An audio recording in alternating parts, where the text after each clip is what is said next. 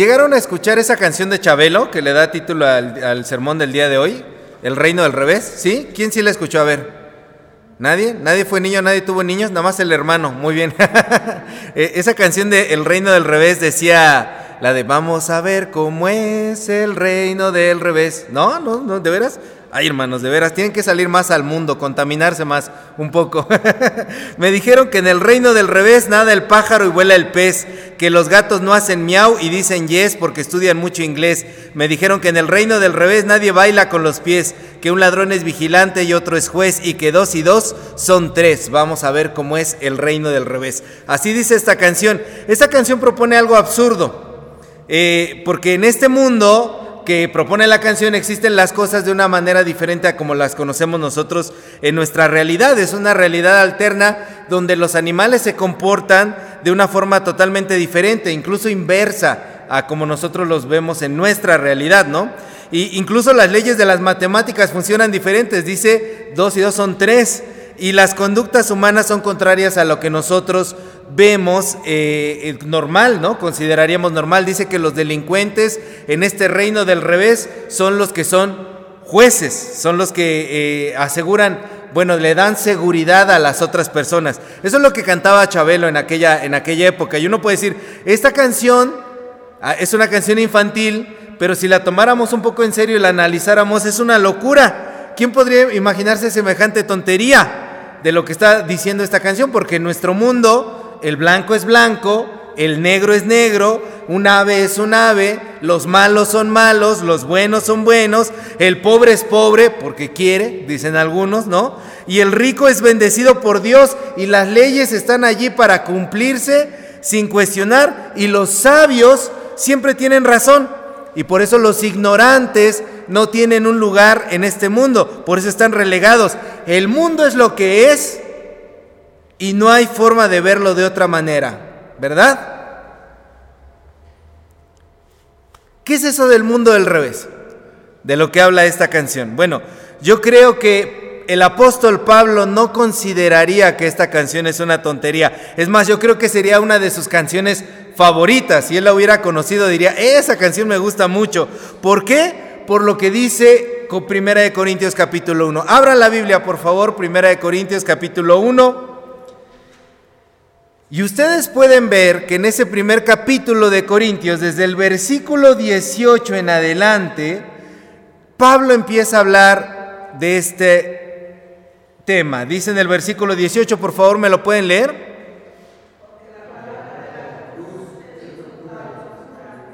A ver, todos otra vez, parejitos.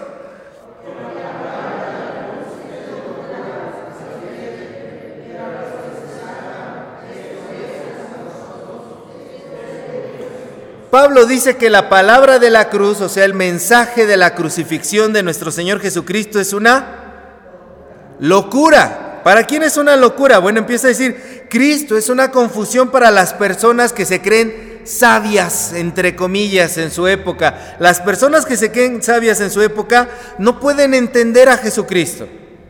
Es una locura para ellos los más inteligentes, los más brillantes de los diferentes países, las diferentes religiones, las diferentes culturas de la época del apóstol Pablo, no pueden entender a Jesús. Por un lado están, por ejemplo, los filósofos griegos, dice ahí más adelante, los religiosos judíos están por el otro lado y la demás gente de las otras naciones no pueden entender a Jesucristo. Y se les hace que lo que los apóstoles, los discípulos de Jesús están predicando es una locura. Porque lo que los discípulos estaban diciendo es que Dios se hizo un ser humano. Y que ese ser humano que es Dios fue crucificado. Eso es una locura para la gente de esa época, es una tontería. ¿Por qué? Porque Dios es todopoderoso. Dios es eterno. Dios es puro sin mancha, sin contaminación, ¿cómo se va a meter a un cuerpo humano? Bueno, a ver, ya se metió un cuerpo humano. Si hubiera venido a la tierra, hubiera venido a triunfar. No a que lo mataran, como lo mataron, menos en una cruz.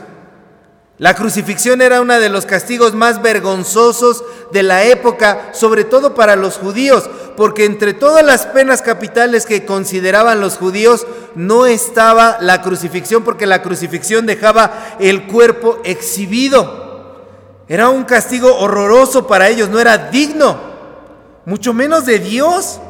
Y ver a un Dios ahí todo débil, colgando en un madero, derrotado sin poder.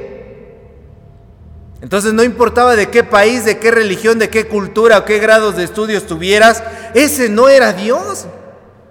Eso es una locura. ¿Qué nos estás diciendo tú, Pablo? ¿Qué nos están diciendo todos los discípulos? Ese no puede ser Dios. Así lo veía la gente de esa época, así lo pensaba la gente de esa época y a veces así también lo pensamos nosotros, no concebimos a Dios en la debilidad. Y por eso el apóstol Pablo les dice, no, Dios quiso salvar al mundo por medio de una locura, la locura de la predicación. Léanme por favor el versículo 21. ¿Qué dice el versículo 21?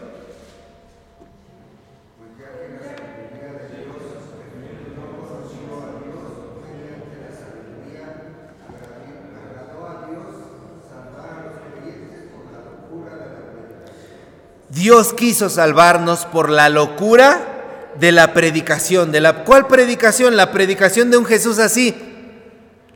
Un Jesús débil, un Jesús derrotado, un Jesús humano, un Dios que se hizo carne. Y de esa manera Dios quiso instaurar su reino.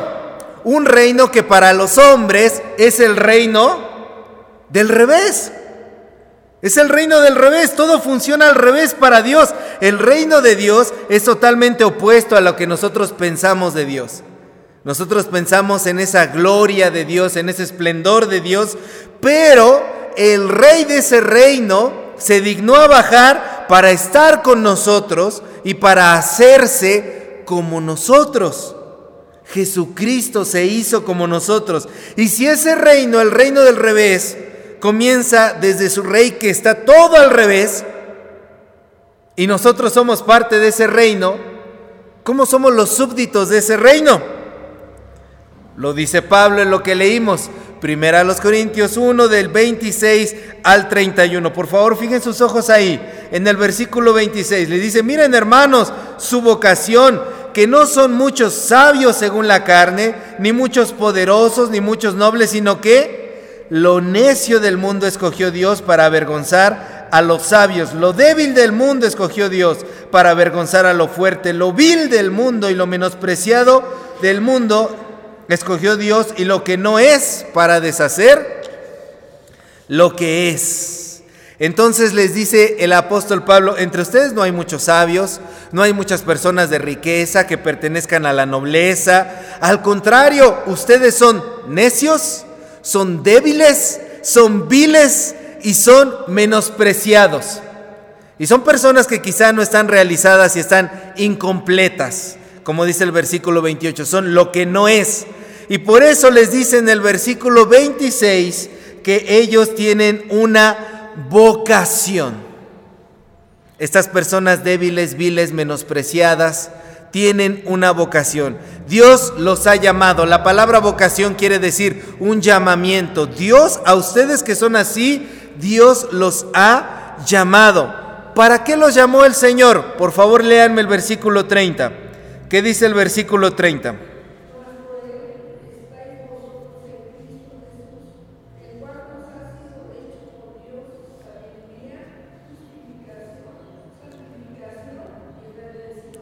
Ustedes que son así, Dios los llamó para que estén en quién?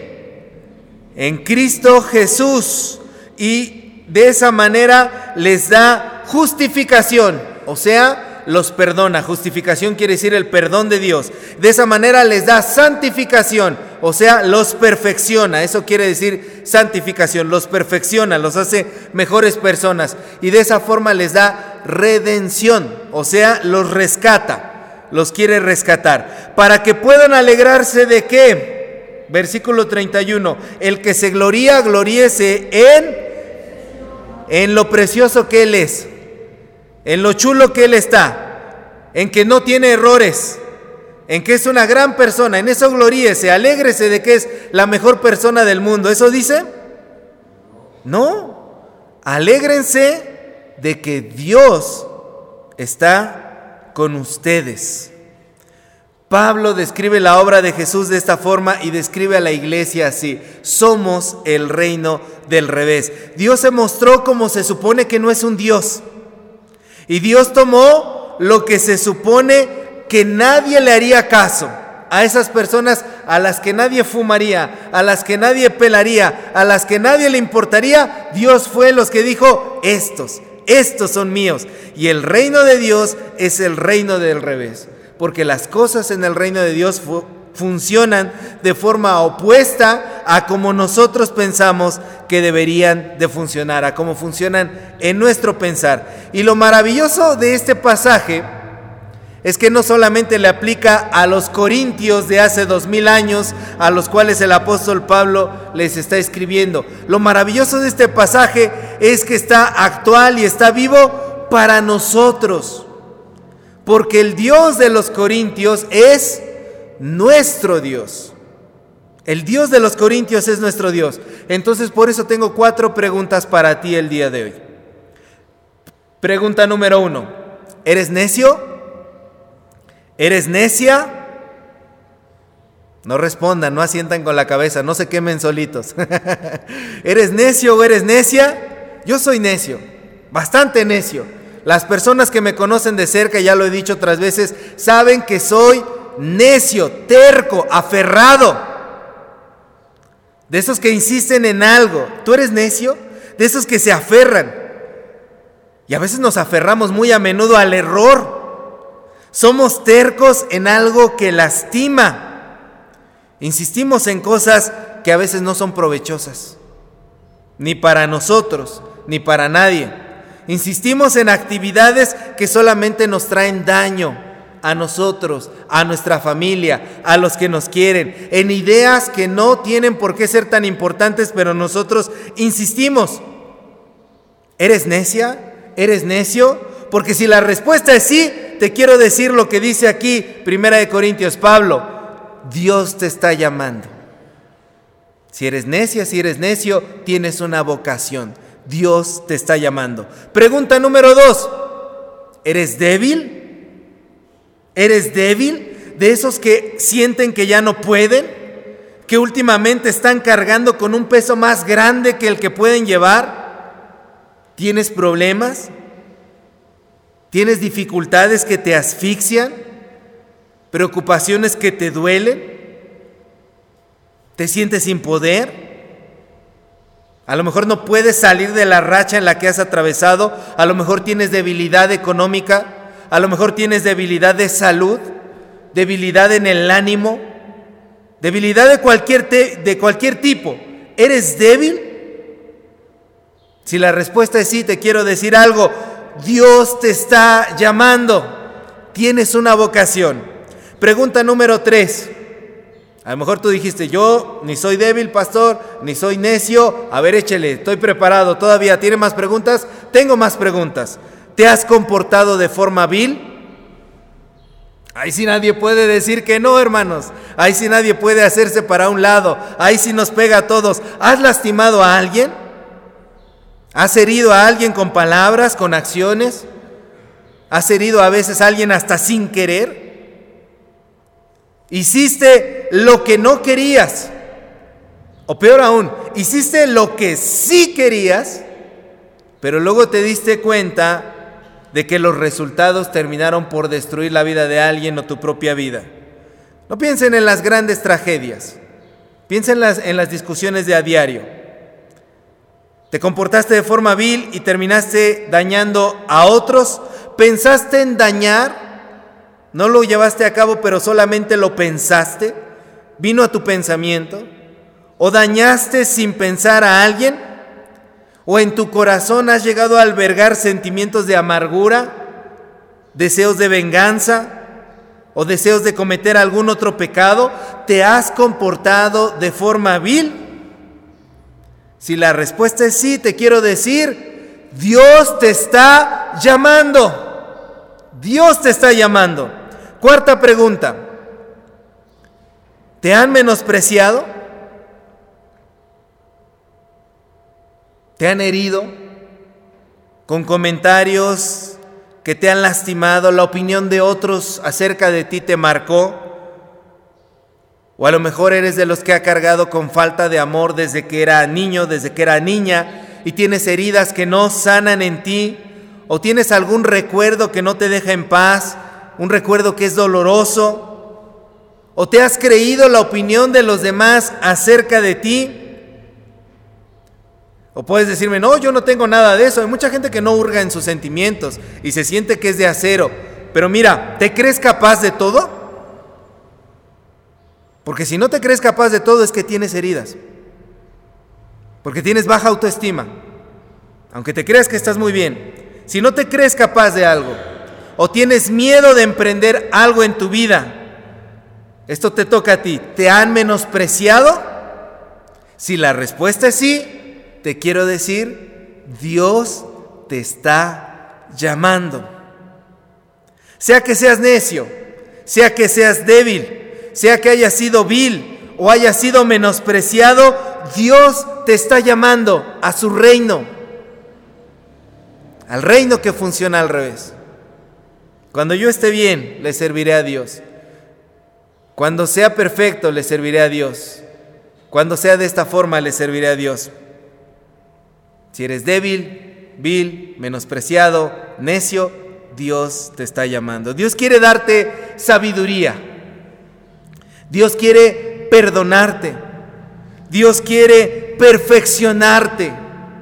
Dios quiere rescatarte. Dios quiere alegrarte. No porque tengas las mejores habilidades, las mejores características, no porque tengas el mejor recorrido en la vida, sino porque así funciona su reino. Así funciona el reino de Dios. Dios te está llamando y quiere que tú estés como los corintios, en Cristo Jesús. Así que la pregunta final del día de hoy es, ¿vas a entrar al reino del revés? ¿O te vas a quedar afuera? En donde las personas piensan que solamente los que son dignos pueden estar. En donde las personas piensan que solamente los que son perfectos pueden estar. Ven al reino del revés. En el reino del revés estamos los que somos indignos, pero somos dignificados por Cristo. En el reino del revés estamos los que somos imperfectos, pero somos perfeccionados por Cristo. En el reino del revés estamos los que somos incapaces de perdonar, pero a través del perdón de Cristo aprendemos a perdonar.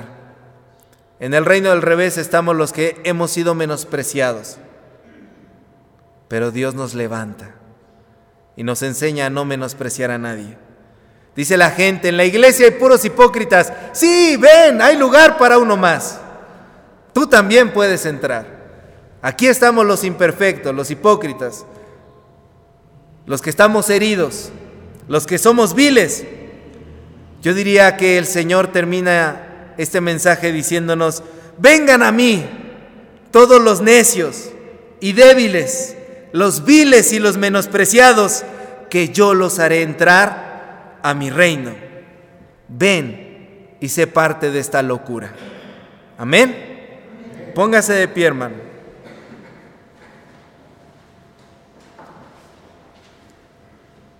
Vamos a orar. Amado Señor, gracias por hablar a nuestro corazón.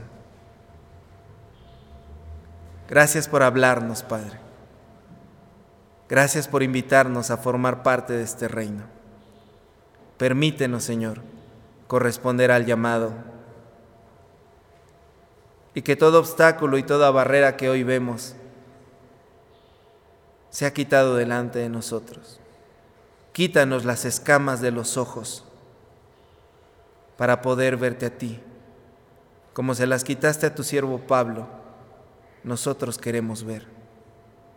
Muéstranos quiénes somos realmente para que seamos quienes tú quieres que seamos en tu reino. En el nombre de Jesús. Amén.